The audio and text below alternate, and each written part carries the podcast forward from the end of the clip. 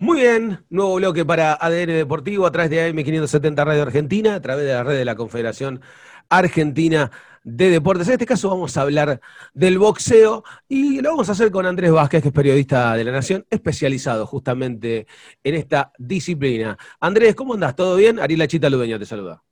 ¿Qué tal, Ariel? ¿Cómo te va? Buenas tardes para todos. Todo en orden. Santi Caruso obviamente es este, nuestro este, especialista en boxeo designado, así que él obviamente va a abrir eh, eh, todo este tema que vamos a estar desarrollando durante este bloque. ¿Santi? Yo antes de... ¿Cómo te va, Andrés? Buenas tardes primero y un, placer tenerte acá en el programa. Antes de meternos en lo que es el boxeo, ¿cómo es la vida de, un periodista, Andrés, eh, como vos, por ahí que no para, el, para contarle a la gente cómo es la vida del periodista que no sale en la tele, ¿no? Y que se la tiene que, rebuscar con otras cosas. Eh, en este caso vos, que escribís para un diario como La Nación, muy prestigioso, eh, sos un gran escritor, yo soy un fiel lector de tus columnas, eh, pero ¿cómo es para un periodista que no, que, no sale en la tele, no? Buenas tardes, Santi. Bueno, es, por lo general, los que no salimos en la tele, los que trabajamos en los medios gráficos, eh, solemos hacer aquello de que se llama, lo que se llama el trabajo de hormiga, de, levantar el tubo, de hablar con boxeadores, de estar pendiente de lo que puede llegar a pasar de alguna noticia, de alguna novedad, como para poder hacer algo diferente a lo que por lo general pueden o acceden aquellos que trabajan en la tele o en los medios radiales. Es eh, estar constantemente en contacto con los protagonistas, somos tal vez lo que en realidad eh, eh, tenemos menos visibilidad, pero que eh, siempre tratamos de, generar o de producir contenidos para que en realidad, ya sean programas radiales o programas televisivos o periodistas que trabajan en la televisión, se abastezcan de, lo que uno produce. En mi caso, por lo general, estamos muy pendientes de, no del día a día de la actividad, pero sí de, las novedades que pueden surgir en, en, cuanto a boxeadores de renombre, proyecciones, eh, a buscar historias, a poder contar algo diferente que a lo mejor con la inmediatez, con, la, con las nuevas tecnologías, con las redes sociales, eh, suele quedar viejo en esto de contar meramente el hecho noticioso. Tratamos de ir por el costado más sentimental de lo que es la actividad boxística, de poder rescatar historias, de poder eh, eh, añadir el dato complementario a lo que en realidad uno ya sabe, o a lo mejor ya se enteró, porque en las redes sociales hoy corre todo muy rápido, ¿no? Entonces corremos con esa desventaja desde el punto de vista periodístico, pero a la vez eh, con la posibilidad de contar algo diferente, con otro tiempo, con otra, con otra medida, y bueno, eh, es producir, embarrarse, vulgarmente, eh, hurgar eh, en el mundillo del boxeo y encontrarse con novedades, con gratas novedades muchas veces. ¿Y cómo es la escena del boxeo actual? Eh, a ver, si nos retrotraemos a lo que en realidad supimos o, en realidad tuvimos hasta cierto periodo del 2012-2013, podemos decir que nuestro presente es muy pobre. Es muy pobre porque, porque estadísticamente no tenemos campeones mundiales. Ahora, e, en aquellos años donde había Maravillas Martínez, donde había Lucas Matisse, donde había Juan Carlos Rebeco, donde estaba Omar Narváez, donde estaba el chino Maidana peleando ante Floyd Mayweather, evidentemente Argentina se creyó por algún momento ser una potencia y estar entre los países con más campeones mundiales en actividad. En ese entonces creo que había seis o siete campeones mundiales, sin contar, sin contar la cantidad de campeonas mundiales. El boxeo argentino, eh, eh, el boxeo femenino en sí es una potencia y también tenía una buena cantidad. Llegó a tener 12 campeones mundiales por aquellos años, eh, había muchos campeonatos mundiales que se disputaban en Argentina y también a nivel masculino, o hablando del boxeo masculino, Argentina pisaba fuerte en los mercados más importantes, como Estados Unidos, como Japón, eh, de acuerdo a las divisiones. No era simplemente un campeón mundial que peleaba en Argentina y defendía en Argentina, no, eran campeones mundiales que estaban asentados en Estados Unidos, en, eh, bueno, en su momento Rebeco le tocó ir a pelear a Japón, a Narváez le tocó ir a pelear a Japón, eh, Rebeco lo hizo con altibajos, con triunfos y derrotas. Narváez cuando trató de darle cierto colorario, cierto prestigio a su buena campaña, lamentablemente se chocó con una realidad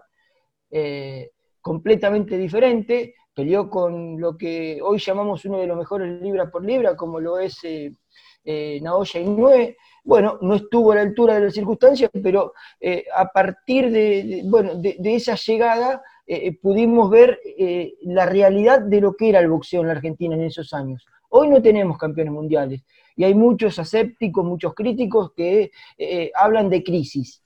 Yo no creo en las crisis. A ver, el boxeo argentino, si nos, eh, tenemos en cuenta los 100 años que tenemos de profesionalismo con la creación de la Federación Argentina de Boxeo, eh, eternamente vivió de, esto de tener o no tener campeones mundiales. Y hubo épocas doradas en donde los boxeadores llegaban de manera más fácil a Estados Unidos, hubo épocas complicadas donde no tuvimos campeones mundiales como ahora y tal vez hubo otras épocas en donde sí tuvimos campeones mundiales pero no requerían o por lo menos no estaban asentados con el prestigio que, a lo mejor sí lo tuvieron otros sin ser campeones mundiales.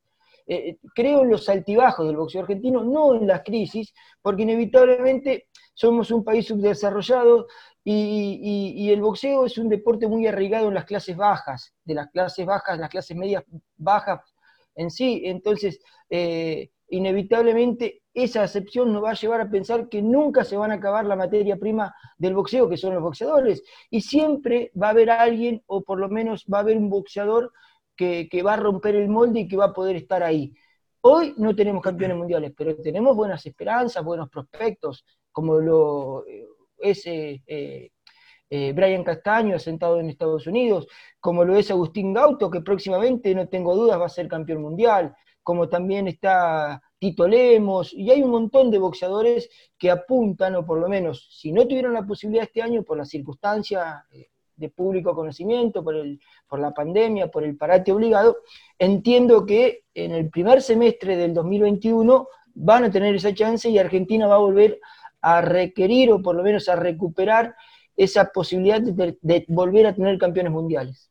Bien, eh, última, Andrés. Eh, venimos de una década arrasada por lo que fue la categoría Welter, eh, con muchas estrellas y muchas figuras y muy buenos combates. ¿Cómo lo ves ahora? Saliendo de Argentina, saliendo de Argentina te hablo de boxeo a, a nivel mundial. ¿Cuáles son las categorías crees que son las más atractivas en este momento?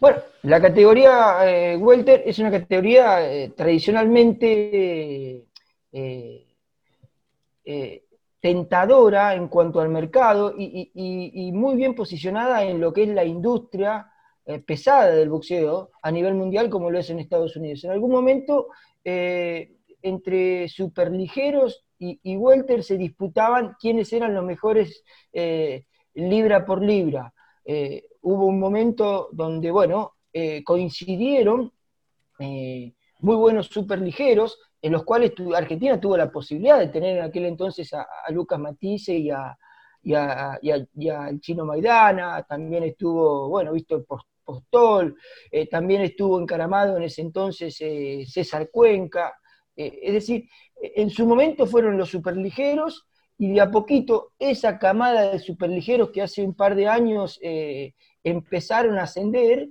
eh, llegaron a, instalarse o a posicionarse en lo que es el, peso, el, peso welter. Eh, es una categoría tentadora la de los 66 kilos. Hoy en día tenemos a figuras como Crawford, tenemos a, boxeadores que, inevitablemente eh, van a ser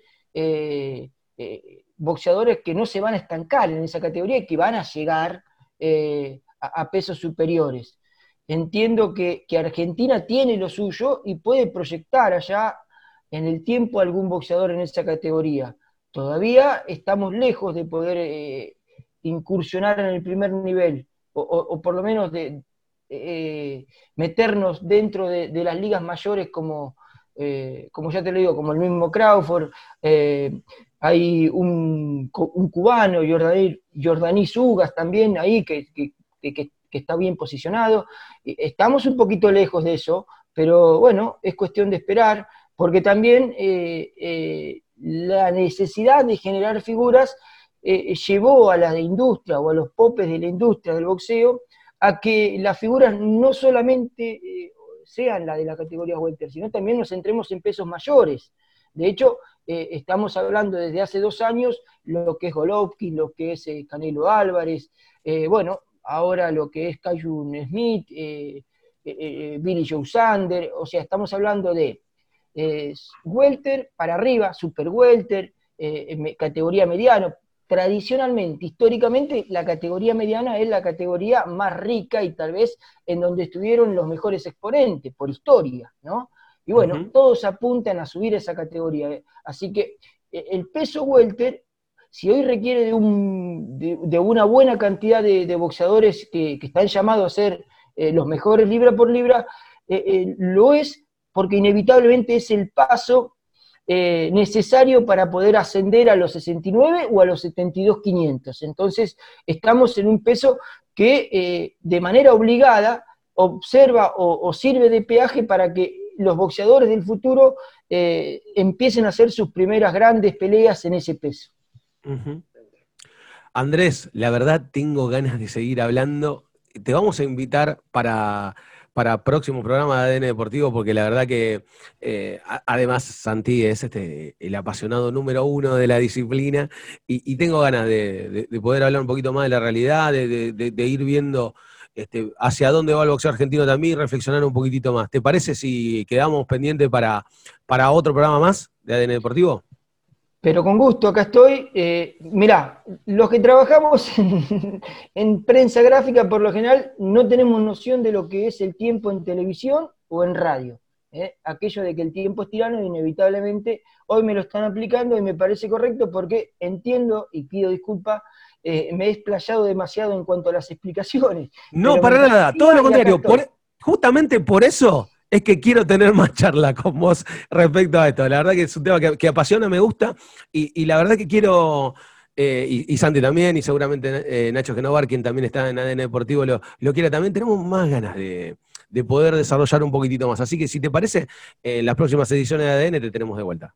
No hay ningún problema, estoy a disposición y encantado, ya les digo, con muchas ganas de seguir hablando, pero encantado de la invitación y a sus órdenes para cuando lo requieran. Gracias, Andrés. Gracias, Andrés.